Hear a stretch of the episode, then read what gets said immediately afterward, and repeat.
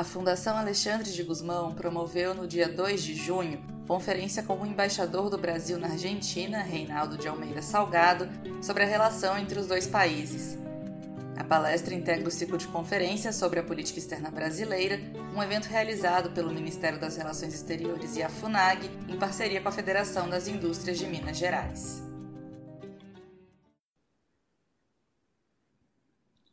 Muito obrigado, doutor Fabiano Nogueira, presidente do Conselho de Política e Mercado Internacional do FIENG, doutor Fábio Alexandre Saciotto, do CIENG.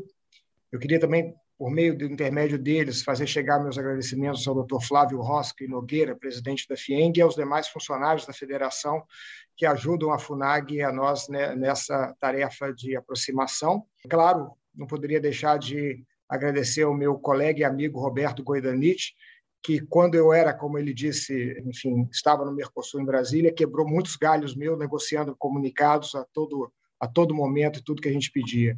Queria também, é, enfim, é, saudar os empresários e demais assistentes que estão aqui. É para mim uma honra, naturalmente, e um prazer estar aqui para participar dessa série de diálogos. Gostaria uma vez mais de felicitar a FUNAG a FIENG por esse longo ciclo de palestras, que hoje chega à sua trigésima palestra, segundo eu entendo. Né?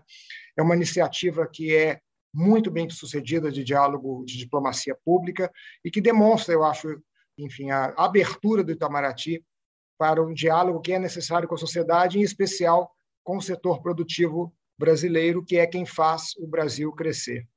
É, um detalhe que talvez não saia aí do currículo que o nosso amigo é, leu, meu lugar de nascimento consta como São Paulo, mas na realidade eu sou mineiro. Né? As minhas raízes estão em Minas, na pacata Andrelândia do meu pai, em Conselheiro Lafayette, da onde veio minha mãe, e em Belo Horizonte, onde, é, graças à educação recebida no Colégio Santo Antônio, que muitos de vocês também ou estudaram ou conhecem, eu construí a base dos meus conhecimentos. Então, na realidade, eu sou mineiro de coração e de vivência. Eu nasci em São Paulo, curiosamente no dia 25 de janeiro, que é o dia da cidade de São Paulo, mas com um ano já estava em Minas, que é da onde eu realmente considero que vim. Eu, eu começo por uma afirmação que eu fiz durante a minha sabatina no Congresso Nacional e que eu tenho repetido a exaustão em todo e qualquer momento em que eu falo com argentinos ou brasileiros. Né? Mas é que eu acho que nunca é demais repetir essa afirmação. E a afirmação é que a relação Brasil-Argentina é uma relação essencial e estratégica, que serve aos interesses permanentes do Brasil e tem trazido benefícios concretos para o país e para a sociedade brasileira. E eu tenho certeza que a Argentina pensa o mesmo da relação com o Brasil. Interessa ao Brasil o crescimento e a prosperidade da Argentina e também interessa à Argentina o crescimento e a prosperidade do Brasil. É, eu sempre escutei, é, ao longo dos anos, uma afirmação de que a cada 1% que o Brasil cresce, a Argentina cresce automaticamente 0,25%. Eu não sei se existe qualquer ciência nesses números, mas eu acho que é evidente que os benefícios mútuos do crescimento são evidentes e são indiscutíveis. Eu não gostaria de fazer um longo histórico das relações Brasil-Argentina, mas alguns detalhes eu acho que vale a pena é, comentar. Né? É, a, a primeiro deles é que é, as origens, na realidade, se confundem com o próprio estabelecimento dos dois países. Ainda em 1821, o Reino Unido de Portugal, Brasil e Algarve foi pioneiro em reconhecer a independência da Argentina, antes mesmo da nossa independência como Brasil. E no sentido inverso, a Argentina, então, as Províncias Unidas do Rio da Prata, foi o primeiro estado a reconhecer a independência do Brasil em junho de 1823. Eu tenho consciência de que o meu colega Nestor Foster disse que foi os Estados Unidos, mas como estamos, eu sou embaixador junto à Argentina, eu puxo a sardinha para o meu lado para dizer que a Argentina foi o primeiro a reconhecer o Brasil. Mas apesar desses vínculos originários, durante mais de 150 anos, Brasil e Argentina, por assim dizer, viveram, se não de costas um para o outro, pelo menos de lado um para o outro. Entre a rivalidade e a indiferença, poucos foram os períodos de uma cooperação efetivamente sustentada. E dou um exemplo disso entre a visita de Getúlio Vargas ao Brasil, em 1935, e a visita do presidente Figueiredo ao Brasil, em 1980, passaram-se 45 anos sem que qualquer presidente brasileiro visitasse a Argentina. Houve encontros, por exemplo, um encontro na fronteira é, é, da, em Uruguaiana é, em 1961, 62, se não me engano, mas durante 45 anos nenhum presidente brasileiro visitou a Argentina. Né? Então, pouca gente se dá conta que, na realidade, somente a partir de meados da década de 1980 é que o padrão das relações entre os dois países adquire estabilidade em um contexto de cooperação. Né? E essa moldura nova e reforçada das, para as relações Brasil-Argentina foi moldada principalmente nos seis anos, que veio desde 1985, quando os presidentes Sarney e Alfonsin assinaram a Declaração de Iguaçu, que no ano passado completou 35 anos, e 1991, quando do então presidente, governo do presidente Fernando Collor no Brasil, governo Menem na Argentina, foi criado o Mercosul e também foram assinados os chamados acordos nucleares, né? um acordo que cria a BAC, que é a Agência Brasileira Argentina de Contabilidade e Controle de Materiais Nucleares, também o acordo quadripartite Brasil-Argentina, BAC e Agência Internacional de Energia Atômica. Então, é graças a essa visão estratégica da relação que emerge a partir daí que nós construímos, ao longo das últimas três, quatro décadas, um sólido patrimônio conjunto um relacionamento com muita densidade, que estende por praticamente todas as áreas cobertas por políticas públicas, e que, no fundo, vai muito mais além do que isso, na medida que, nesse período, também as nossas sociedades, nossos povos, nossos empresários, nossos investidores se aproximaram. Eu lembro que, no ano passado, os presidentes Jair Bolsonaro e Alberto Fernandes tiveram um encontro virtual justamente é, para é, comemorar os 35 anos da Declaração é, do Iguaçu. Este ano houve um novo encontro virtual, dessa vez um encontro de cúpula do Mercosul, em que nós celebramos os 30 anos da criação do bloco. Né?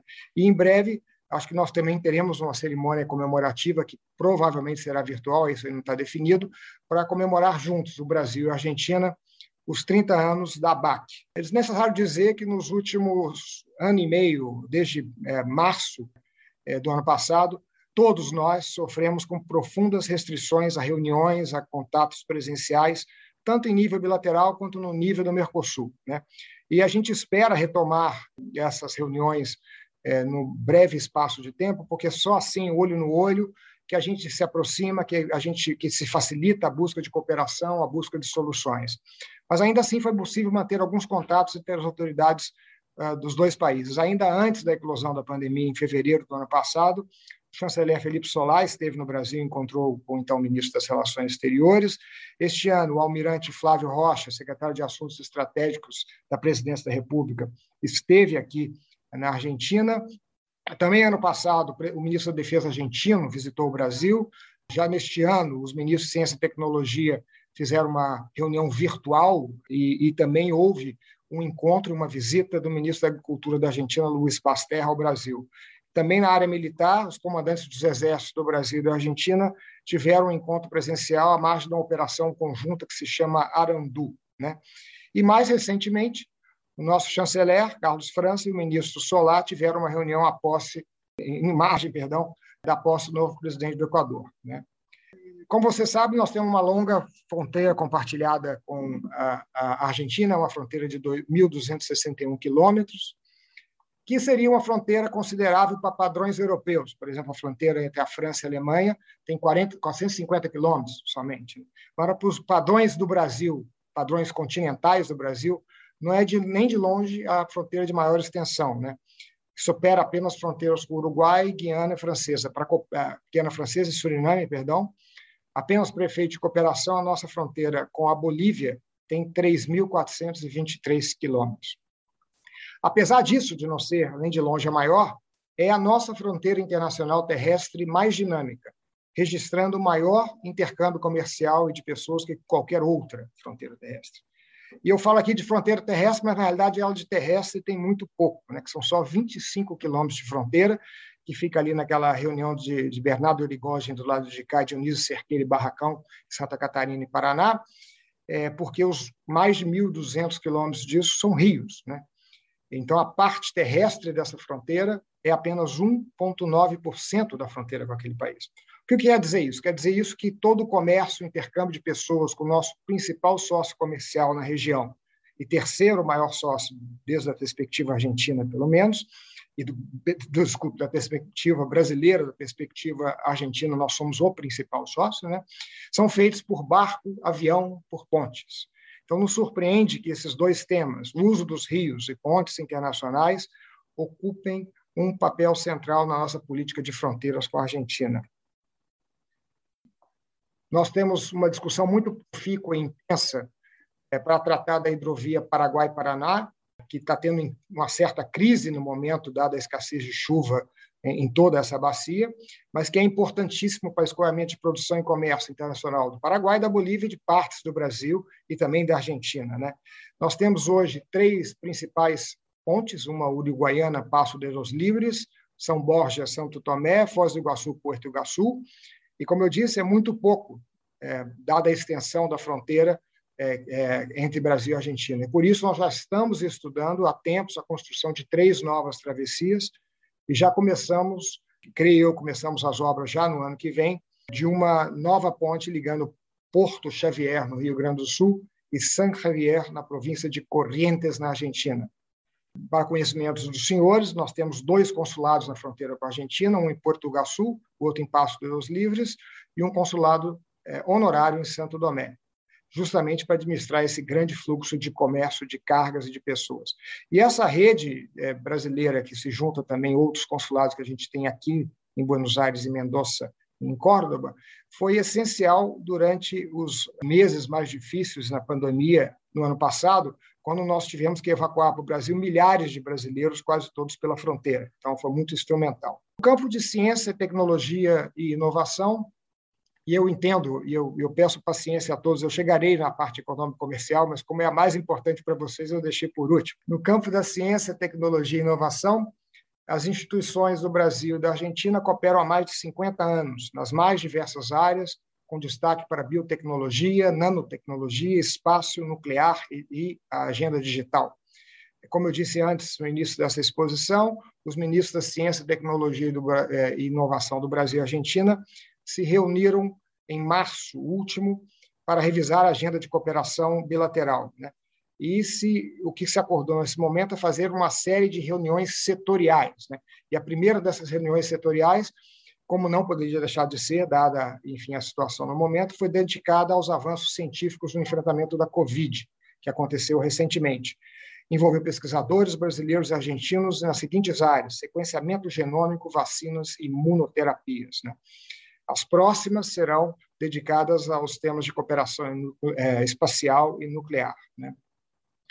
E a expectativa de ambos os ministérios é discutir os resultados eh, desses encontros técnicos por ocasião de uma segunda reunião do Comitê Executivo Bilateral em Ciência, Tecnologia e Inovação, que a gente espera seja, reuni seja é, enfim, é, se reúna lá para o meados do ano, em julho. Né?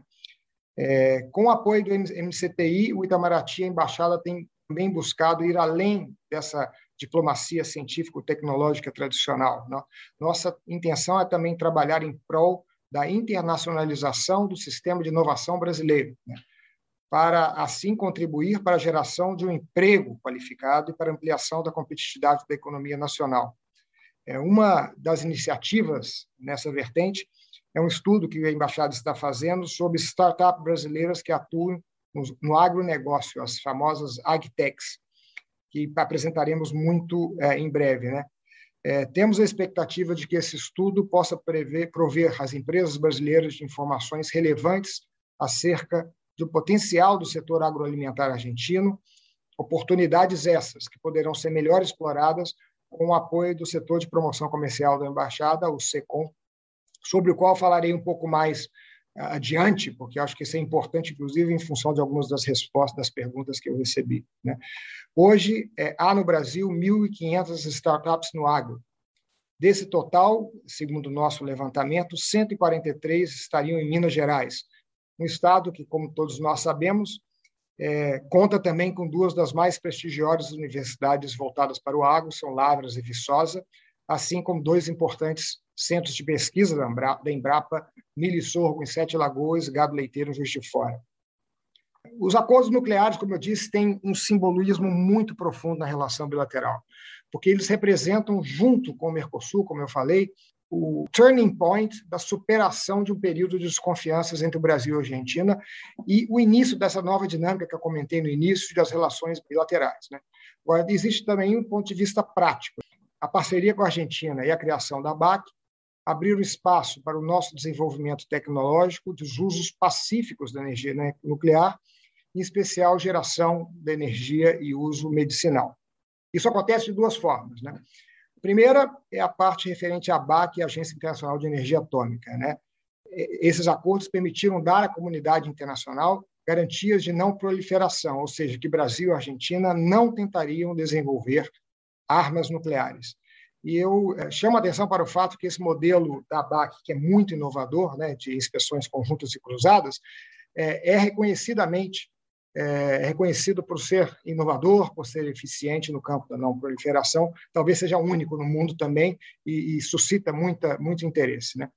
É, por outro lado, também abriu as portas para uma cooperação científica e comercial com o setor nuclear argentino, com destaque para a empresa argentina Invap, que é uma empresa lá de Bariloche, que presta importante contribuição para o projeto do reator multipropósito brasileiro, o RMB.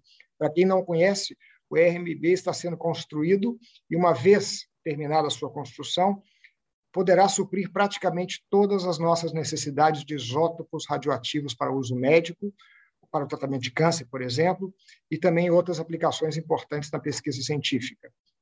É, na mesma linha, temos uma cooperação muito profícua na área espacial, né? uma vez mais do lado argentino, por meio da Invap, que domina a tecnologia satelital de pombo. Uma parte importante dos técnicos e cientistas brasileiros que trabalham nessa área fez treinamento na Invap e até hoje recebem orientações e cooperação, mesmo depois de vencidos os contratos. Para mim, então, não deixa de ser um pouco surpreendente, eu acho que o meu antecessor também fazia questão sempre de fazer a propaganda da Invap, o pouco que é conhecido da Invap, que tem uma estrutura muito peculiar, que é uma empresa estatal do governo é, provincial, não é uma empresa estatal do governo local, mas que tem uma, uma, uma autonomia de criação e de pesquisa muito grande.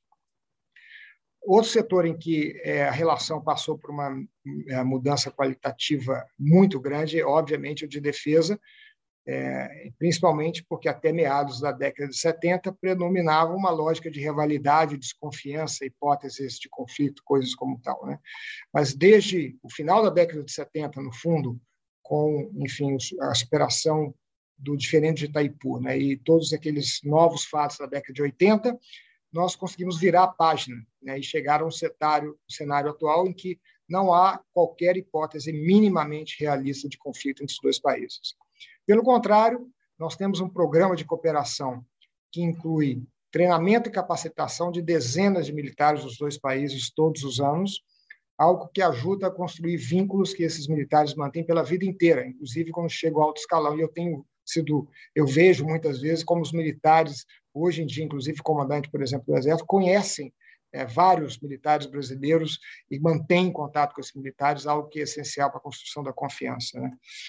Além disso, são feitas manobras militares conjuntas. Acho que o maior exemplo disso é a Operação Arandu, que é feita a cada três anos de modo presencial, mas existem outros exercícios prévios. Foi feito ano passado é, no Brasil. Naquela ocasião, milhares de militares brasileiros, colegas argentinos, fizeram exercícios de terra. Né? É, agora, o, do ponto de vista comercial da indústria de defesa, eu acho que já começamos a fazer muita coisa e ainda há muito a se fazer. Né? Não sei se é do conhecimento de todos, mas nós já temos resultados concretos. Por exemplo, no cargueiro militar KC-390, fabricado por Embraer, que tem partes é, desse, desse, desse cargueiro que são feitas aqui na Argentina, na fábrica argentina de aviões FADEA, que é em Córdoba. Né? E nós também temos uma oportunidade é, em veículos blindados, né? Eu comentei que o ministro da Defesa foi ao Brasil ano passado e ele foi ao Brasil justamente a Minas Gerais. Ele foi à fábrica da Iveco, em Sete Lagoas, onde ele foi visitar a, enfim, a, a linha de produção do blindado Guarani, que é um veículo blindado sobre rodas, né? É, e, e, que a Argentina tem interesse em comprar. Hoje mesmo, essa semana foi o Dia do Exército Argentino, e tem um desses blindados Guarani que nós trouxemos do Brasil para não apenas participar das comemorações, mas também mostrar suas capacidades. Então, isso também é, uma, é algo eh, que envolve diretamente o Estado de Minas Gerais e que é promissor. Né? Também na área dos submarinos, é, todos lembram é, como, infelizmente, É, há alguns anos, a Argentina passou por um drama com o desaparecimento do submarino San Juan, é, e naquela ocasião a Marinha do Brasil o ajudou é, no que foram, infelizmente, infrutíssimas, infrutíferas é, operações de busca e salvamento, mas nós temos tido contatos preliminares para ver se a gente pode cooperar com a Argentina no restabelecimento da capacidade submarina da Armada, da Marinha Argentina. É, lembrando que nesse processo né, de aprofundamento da cooperação e conhecimento mútuo de temas de defesa, é, o Brasil conta aqui na Argentina, em Buenos Aires, nesta nossa embaixada, com adjutantes militares das três Forças Armadas de Buenos Aires, que nos ajudam de forma fundamental para fortalecer nossos vínculos nessa área. Sem falar que, do ponto de vista estratégico, nós compartilhamos o Atlântico Sul e compartilhamos o objetivo de mantê-lo uma região livre de conflitos. Né? Turismo. Turismo é algo que praticamente não acontece nos dias de hoje, né? Então, infelizmente, é difícil falar da atualidade ou mesmo do ano passado. Mas é, eu queria lembrar aos senhores que antes da pandemia o Brasil recebia cerca de 2 milhões de argentinos por ano. Ou seja, um em cada três turistas estrangeiros que visitavam o Brasil era argentino. No sentido inverso, um milhão e meio de brasileiros visitavam a Argentina cada ano. Também o maior contingente de visitantes recebi, é, recebidos aqui, pelos nossos países, nossos vizinhos. Isso demonstra que, além da proximidade geográfica, e que para turismo nem é tão próximo assim, porque chegar mesmo até Santa Catarina são 2 mil quilômetros, né? existe uma grande afinidade entre os nossos povos. Superados os entraves é, impostos pela pandemia, acho que existem grandes oportunidades de promoção de turismo. E acho que aqui também há um espaço maior para Minas Gerais. Né? O, o, turista típico argentino, na realidade, gosta de ir para a praia, né? mas eu acho que sempre dá para combinar cidades históricas de Minas Gerais, que estão muito bem preservadas, são excepcionais. É, o meu irmão, que é de Entre Rios de Minas, fica perto de Tiradentes. Tiradentes é maravilhosa, Ouro Preto, Mariana, Congonhas. Todos esses destinos são relativamente pouco vendidos na Argentina e acho que há espaço aí também. Né? Chegando então um pouco na parte econômica, comercial, de investimentos e no Mercosul. É, antes de falar da área bilateral, seria um pouco ter uma fotografia do que é a Argentina. Né? A Argentina, na realidade, é um país muito grande, e as pessoas às vezes confundem Buenos Aires com a Argentina, não se dão conta disso. Né? É o segundo país em extensão territorial da América do Sul e o oitavo no mundo. Né? E com um pouco menos de 2,8 milhões de quilômetros quadrados contra os nossos 8,5 milhões de, quilômetros quadrados é relativamente pouco povoado, tem 45 milhões de habitantes, e tem uma imensa riqueza em agricultura, mineração e energia e um grande potencial de desenvolvimento. Né? E a gente, como brasileiro, tem uma forte tendência a confundir a Argentina com a cidade de Buenos Aires. Né? Mas essa confusão tem até um algo de verdade no caso argentino, já que dos 45 milhões de habitantes do país, 13 milhões, alguns dizem que até 15 ou 17, vivem entre a cidade de Buenos Aires e a área metropolitana de, de, Buenos Aires, que já é na província de Buenos Aires, que são uns 20 e poucos é, municípios. Né? É, a situação argentina econômica já era um pouco complicada antes da pandemia e é, se agravou muito, tanto com a pandemia quanto nas medidas que foram necessárias tomar para enfrentar a, a, pandemia. Né? Então, o PIB argentino foi de 388 bilhões no ano passado. E aí, é, correspondeu a uma queda de 10% em relação a 2019, a maior em quase 20 anos. Né? Então, isso significa que somente em 2001, 2002, como vocês recordam, a grande crise, que houve uma queda de quase 12%, a Argentina retrocedeu tanto em termos de crescimento econômico, de produção econômica. Mas 2021, é, apesar da permanência da pandemia, tem trazido sinais positivos, né? É, ainda que só comparado com o ano passado. Né? Produção industrial, nos três primeiros meses do ano, apresenta um crescimento sobre igual período do ano anterior, que é de 12% em média, mas com picos de 90% para máquinas agrícolas. Esse foi um grande ano a agricultura na Argentina, e 113% para motocicletas. Né? A, a, previsão de crescimento desse ano é, vão de 44,5%, é, é, que, que está no que consta do do FMI, da, desculpe, do orçamento. É, pode ser que seja um pouquinho mais. Né? Ano passado, por exemplo, se previa que a queda do PIB seria de 12%, acabou sendo de 10%. Né? É, em matéria fiscal, na linha do que aconteceu na maioria dos países durante a pandemia, houve ano passado um crescimento muito importante do déficit primário, que passou de 0,4% para cerca de 6,5% em 2020. Claro que resultado, exemplo do Brasil e de outros países, dos gastos com a pandemia, com auxílio do governo a empresas, à população, e também da queda é, da arrecadação. Na, enfim, naquela ocasião, e algumas ainda permanecem, foram anunciadas medidas de emergência é, para enfrentar essa situação, entre as quais houve tabelamento de preços, certos programas de incentivo creditício e fiscal a empresas e trabalhadoras, além de auxílio financeiro direto à população é, de baixa renda. Agora, falar da Argentina da situação da Argentina é falar também um pouco de dívida externa, que tem sido um problema recorrente do país, né? É, e de uma severa restrição externa em função disso, que também tem sido um problema recorrente do Brasil. Né? As restrições internas, ah, desculpa, externas da Argentina significam que hoje o país tem é, um nível de reserva líquida na casa dos 6 bilhões de dólares, né? e tem muito, muito dificuldade de acesso a financiamento externo.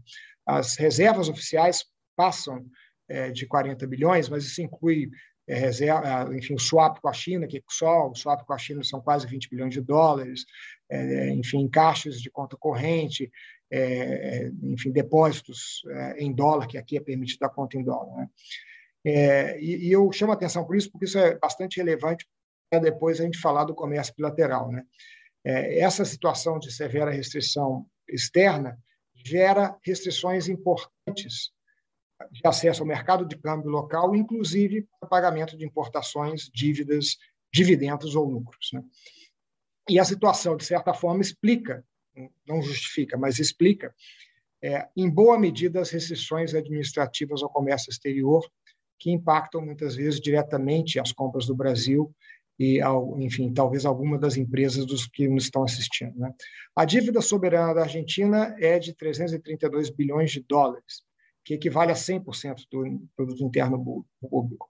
O primeiro passo acho que foi, foi dado é, para a solução do problema da dívida ainda no ano passado, né?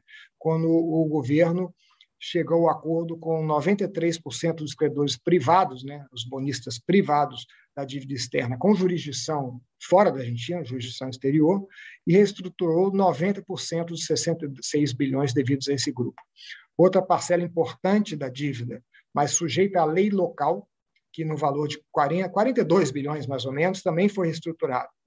E com isso, a Argentina mais ou menos economizou 41 bilhões de dólares, se você contar o período até 2024, no pagamento de juros e alívio de capital. Né? Esses dois passos foram muito importantes, mas eles têm que ser completados. Né? E eles têm que ser completados é, pela negociação com o FMI, FMI, que é uma negociação em curso, e também é, em uma renegociação é, com o Clube de Paris. Né? É, em, em, ambos casos, é, essa resolução dessas duas frentes são vistas como fundamentais para restabelecer a confiança dos investidores na Argentina e dar uma perspectiva de longo prazo. Né? É, inicialmente, é, enfim, é, a gente não sabe exatamente como está a negociação, até porque a negociação é uma negociação confidencial, mas a ideia inicial era fechar até abril, porque havia um vencimento importante do Clube de Paris de 2,4 bilhões, agora, 31 de maio, que efetivamente aconteceu. Mas nós estamos aqui no processo quase pré-eleitoral, há eleições é, para metade da Câmara dos Deputados e um terço do Senado no final do ano. Então, a tendência que a maioria dos analistas é, é, aponta é para, enfim, uma resolução depois das eleições, mais para o final do ano. Né? De toda forma, no caso específico do Clube de Paris, é, a, a, parcela de 2,4 bilhões venceu uh, no dia 31, há dois, três dias atrás. Né? Eles têm 60 dias para tentar resolver outra coisa, do contrário, é, poderia ser é, decretada é, uma moratória. De toda forma, percebe-se também da parte do FMI, inclusive em contatos com o FMI, declarações é, de, é, e autoridades do FMI, que existe uma compreensão de que o momento é distinto de um momento normal, né? que um país que já estava enfim, afetado do ponto de vista econômico, com a pandemia isto é, foi muito exacerbado. Né? Passando, então, do cotidiano econômico argentino para a nossa relação comercial. Né? E, pelo teor das perguntas, é, dá a impressão de que isso está muito mal. Né? Mas, dadas as circunstâncias atuais, eu, eu, diria que tanto o comércio quanto o investimento estão relativamente bem. Poderiam ser muito melhores, mas estão relativamente bem. Né? Eu queria lembrar aqui um pouco, que eu acho que já foi relembrado pelo, pelo Sacioto antes, né? que o nosso comércio com a Argentina é um comércio de altíssima qualidade, de parte a parte. Né? E talvez com nenhum outro país do mundo o intercâmbio bilateral seja qualitativamente tão bom, já que é, é, é uma prevalência de bens industriais de um lado e de outro. Bens manufaturados representam, em geral, para o Brasil, mais de 90% das nossas exportações e cerca de 80% das exportações do, da Argentina para o Brasil. Né? É, e um detalhe que eu acho que é relevante é que essa qualidade implica também que o comércio acaba sendo muito mais sensível às variações econômicas dos dois países. Né? Por exemplo, e quem é de Minas e tem a fábrica da Fiat é, em Betim sabe que mais de 50% do intercâmbio bilateral corresponde ao setor automotivo, que é um setor que é altamente influenciado pelo crescimento econômico. Né? É, quando há um baixo crescimento econômico interno no Brasil, por exemplo, a queda de vendas de automóveis, como também acontece na Argentina. Né? Eu estou seguro, portanto, que a volta do crescimento econômico nos, nos dois países, que vai acontecer esse ano, que espero seja sustentada, permitirá também uma maior retomada do dinamismo do comércio bilateral. Né? É, é claro que há problemas, né? e ainda estamos muito longe é, do livre comércio idealizado pela ocasião da criação do Mercosul, já que sobrevivem é, uma quantidade bastante importante de barreiras não tarifárias entre os dois países. Né? Mas tanto aqui na Embaixada em Itamaraty, tanto aqui na Embaixada em Buenos Aires, quanto no Itamaraty, em Brasília, né? o Ministério da Economia, especialmente o secretário de Comércio Exterior e Assuntos Internacionais, FENDID, nós trabalhamos diuturnamente para reduzir e eliminar essas barreiras. Aqui apenas um exemplo no campo agrícola. É, graças ao trabalho técnico que foi iniciado no passado entre os dois ministros da Agricultura, foram removidas mais de 50 barreiras de parte a parte. Né? E, e nós também ajudamos esse processo, inclusive que nós temos aqui uma DIDA, uma didância agrícola, uma DIDA agrícola muito ativa, né? É, e que trabalha o tempo todo para diminuir tarifas. Né?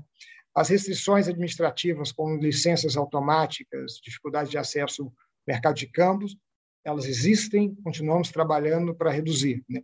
E aqui eu peço, já me antecipando as perguntas, aos empresários executivos que nos escutam e que não deixam de informar ao governo brasileiro sobre as dificuldades que confrontam. Né? A gente, é, sabendo isso, a gente tenta ajudar. Nem sempre a ajuda chega na mesma proporção e na mesma rapidez necessária, mas a gente sempre tenta ajudar. Né? Segundo os dados do INDEC local, né, em 2020, as compras argentinas eh, no Brasil somaram 8,9 bilhões, no sentido contrário, a Argentina exportou para o Brasil 7,96 bilhões, nós tivemos um superávit comercial de 1 bilhão. Né? O Brasil continua sendo o principal parceiro comercial da Argentina, e a Argentina é o nosso terceiro parceiro comercial. Uma vez mais, a gente não pode negar a realidade. A realidade é que nosso comércio bilateral com a Argentina já chegou a quase 40 bilhões de dólares. Isso foi lá em 2011, né? E ano passado chegou em 16 bilhões. Mas não há alternativa senão continuar trabalhando para reverter essa tendência, sempre conscientes de que o crescimento de ambos os países é essencial para isso. Né? Sinais de recuperação no comércio internacional argentino nesse começo de ano, e não apenas com relação ao ano passado, que, foi que tem uma distorção muito grande em função dessa quarentena muito dura que eles sofreram aqui. Né? Em abril, por exemplo, a corrente de comércio argentina totalizou 10,8 bilhões de dólares, uma, uh, um crescimento de 49% com relação a abril de 2020. Em relação a abril de 2019, também um crescimento de 15,7% nas exportações e 11,9% nas importações. Agora, com os dados do Brasil, né? se tomamos os dados do Ministério da Economia, né? a corrente de comércio cresceu 43,7% de janeiro a maio deste ano, em comparação com o mesmo período do ano passado. É óbvio que o ano passado foi um ano ruim pela pandemia, mas ainda assim cresceu também quase 3% com relação ao mesmo período de 2019. Né? Quando não havia pandemia. Então, está havendo um crescimento mesmo em função aos níveis pré-pandemia. Né? E as exportações brasileiras, eu acho que também isso é muito relevante, né? apesar das barreiras, cresceram 55% com relação ao passado, 55%, né? e 12% com relação a 2019. Um crescimento de 12% com relação ao ano pré-pandemia, algo muito auspicioso que a gente deveria tomar nota e ficar otimista. Os números de Minas também sofreram bastante. É, os números que eu tenho, eu espero sejam os mesmos números de vocês, é que essa corrente de comércio também, exemplo que aconteceu com o Brasil, está em queda. Né? Registrou 2,7 bilhões em 2018, 1,7 bilhão em 2019 e 1,2 bilhão em 2020, uma queda em 2020 de 36,8%, um ano de pandemia, eu acho que é um pouco natural. Né? E a balança é sempre superavitária para Minas. Né? É, foi de 38 milhões em 2018, 114 milhões em 2019 e 86 milhões em 2020. Né? É, as exportações principais, é, eu estou aqui um pouco rezando o Padre Nosso, ensinando o Padre Nosso ao vigário, mas os principais setores foram metais das exportações de Minas para a Argentina. Foram metais e, e obras, 33%, material de transporte, que eu presumo sejam carros, 26%, máquinas e aparelho de material elétrico, 13%, produtos da indústria química e conexa, 3,48%. Eu escutei aqui que a Argentina é o principal destino das manufaturas mineiras, e esses números meio que comprovam isso. Né? É, no sentido oposto, as principais importações de Minas, uma vez mais, material de transporte, é, eu acho que um, o principal deve ser talvez um dos principais, o Cronos, que é fabricado pela Fiat aqui na, na Argentina, né, com 37,42%, e aí produtos menores, com participação menor, como produtos das indústrias alimentares e bebidas, com 15%, produtos vegetais também com 15%. A pauta argentina é um pouco mais diversificada, e com maior presença também do agronegócio. Né? É, lembrando, né, eu acho que aqui é, o peso da Fiat no comércio bilateral talvez seja um peso bastante grande. Nós não tive acesso a dados por companhia, mas o fato de que há material de transporte entre os principais itens de importação e exportação parece indicar que existe aí uma complementariedade entre a indústria automotiva de Minas Gerais e da Argentina. É, capítulo de relacionamento do Brasil, de Minas com a Argentina sobre investimentos. Né? Aqui eu acho que a gente tem que lembrar que, é, para muitos empresários dos dois lados da fronteira, a primeira experiência de internacionalização é, é, vem justamente o, Brasil para empresas argentinas e a Argentina para é, empresas brasileiras. Né? E há uma presença hoje muito importante de investimentos brasileiros na Argentina e vice-versa, gerando empregos de qualidade. Né? Os dados de investimento são sempre dados complicados, porque às vezes o investimento passa por paraíso fiscal, às vezes tem uma origem distinta. Então, você tem que fazer um levantamento que vai bem além das, dos números do Banco Central. Mas as estimativas nossas aqui da Embaixada, do nosso setor comercial, é de que estão na Argentina aproximadamente 150 empresas brasileiras que têm um estoque de investimentos de 17 bilhões e que geram 53 mil empregos. É muita coisa, por exemplo, muito maior do que os investimentos chineses na Argentina. No sentido inverso, mais de 60 empresas argentinas operam no Brasil, com estoque que supera 10 bilhões de dólares e geram, essas empresas, 43 mil empregos diretos. Né? É, fizemos aqui uma pequena pesquisa com relação a Minas Gerais e a gente chegou a pelo menos quatro empresas mineiras instaladas na Argentina, é, gerando um número substancial de empregos. A primeira delas é a Coteminas, que já opera na Argentina desde 1998, é, com a fábrica em Santiago del Estero, estoque de investimentos 55 milhões.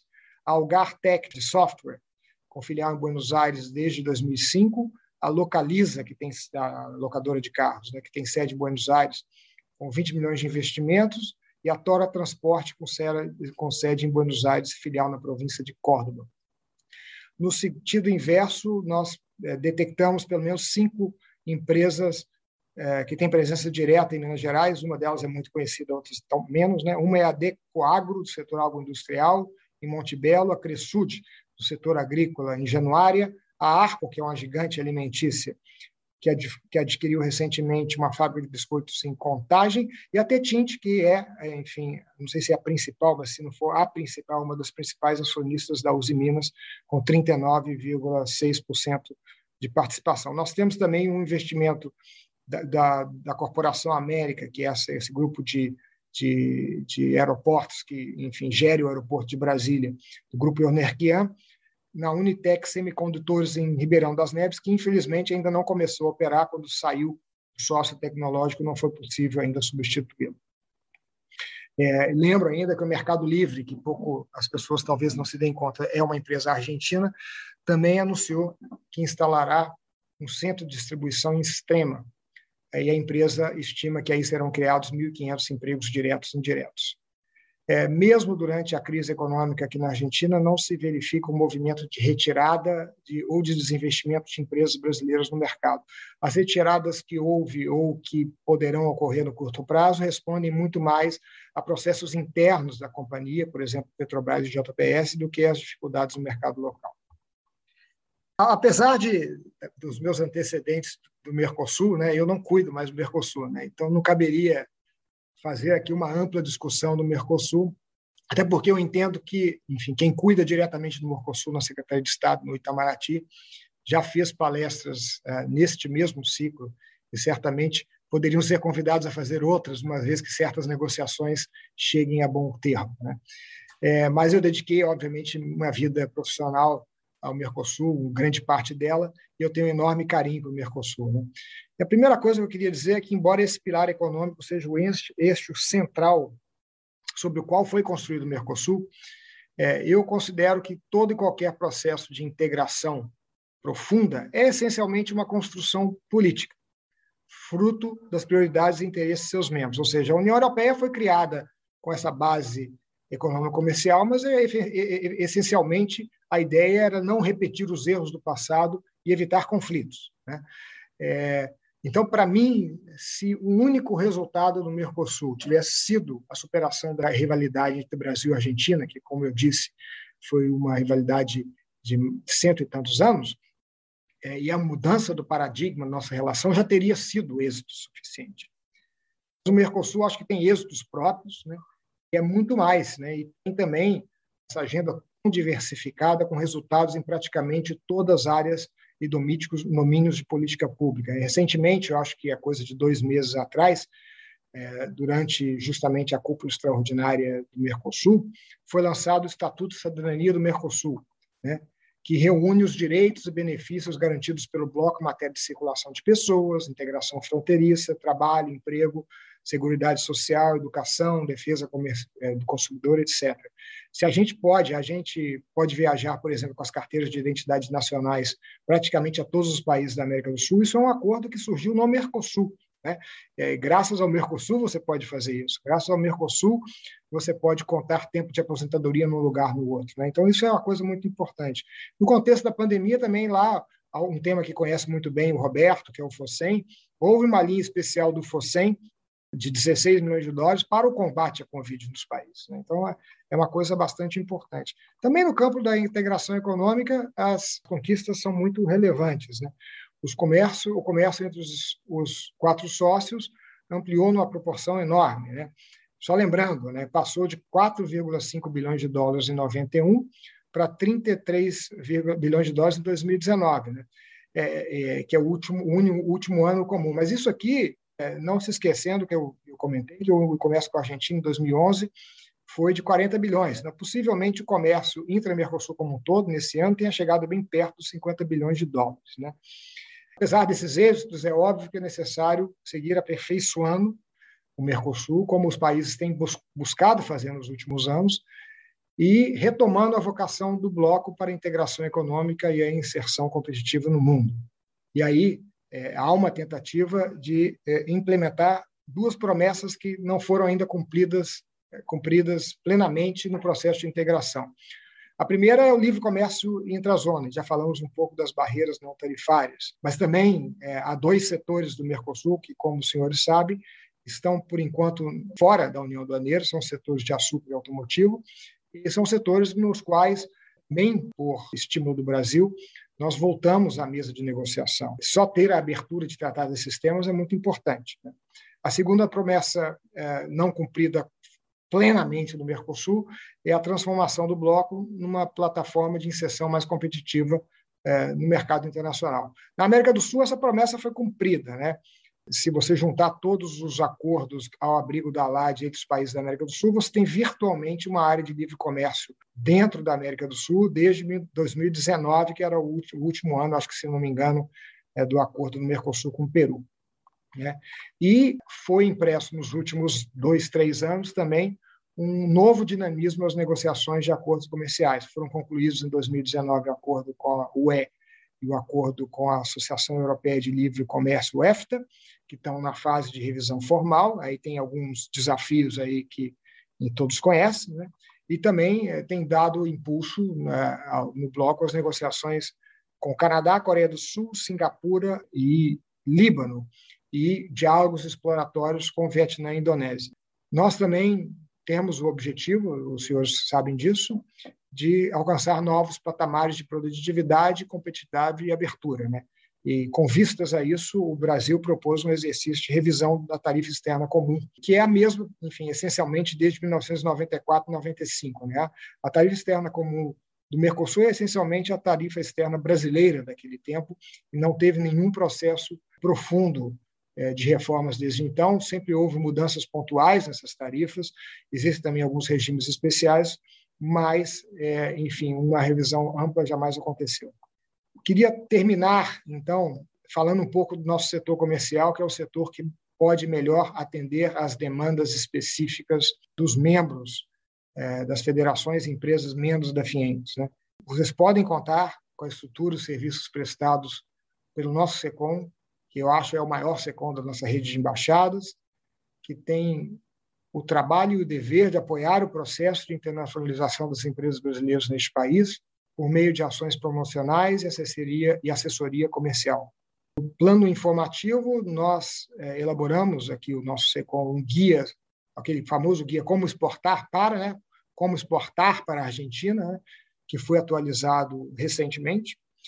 Nele, os exportadores e investidores brasileiros encontram as informações práticas sobre as principais características da economia, da infraestrutura e das condições específicas do acesso ao mercado local. Esse, esse guia, Como Exportar para a Argentina, pode ser acessado na página de internet da Embaixada, naquela aba de promoção comercial e investimentos. Né? O SECOM também coloca-se à disposição aos empresários mineiros para divulgar sua oferta exportável entre os importadores locais, bem como para prospectar o mercado argentino sob a inserção de produtos específicos. Tão logo quanto as condições sanitárias permitam, será possível também promover missões empresariais, participação de empresas e mineiros em feiras e exposições argentinas. É, o SECOM coloca à disposição dos empresários, igualmente, a sua é, experiência na realização de seminários, conferências, eventos, inclusive para degustação de produtos.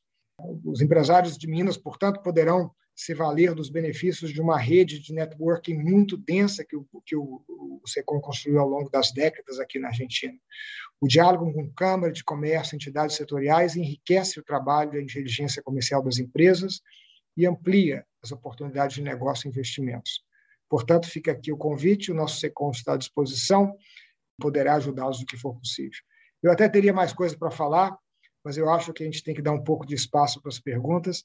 Eu queria mais uma vez dizer que foi para mim um prazer, uma honra estar nesse ciclo de palestras e agradecer a FIENG e a FUNAG. Obrigado. Acesse o canal da FUNAG no YouTube, www.youtube.com.br FUNAGBrasil. Lá você encontrará centenas de vídeos sobre política externa brasileira e relações internacionais. Acesse também a nossa biblioteca digital, com mais de 780 volumes para download gratuito, www.funag.gov.br/biblioteca Acompanhe as atividades da FUNAG Brasil no Facebook, Twitter, Instagram e Flickr.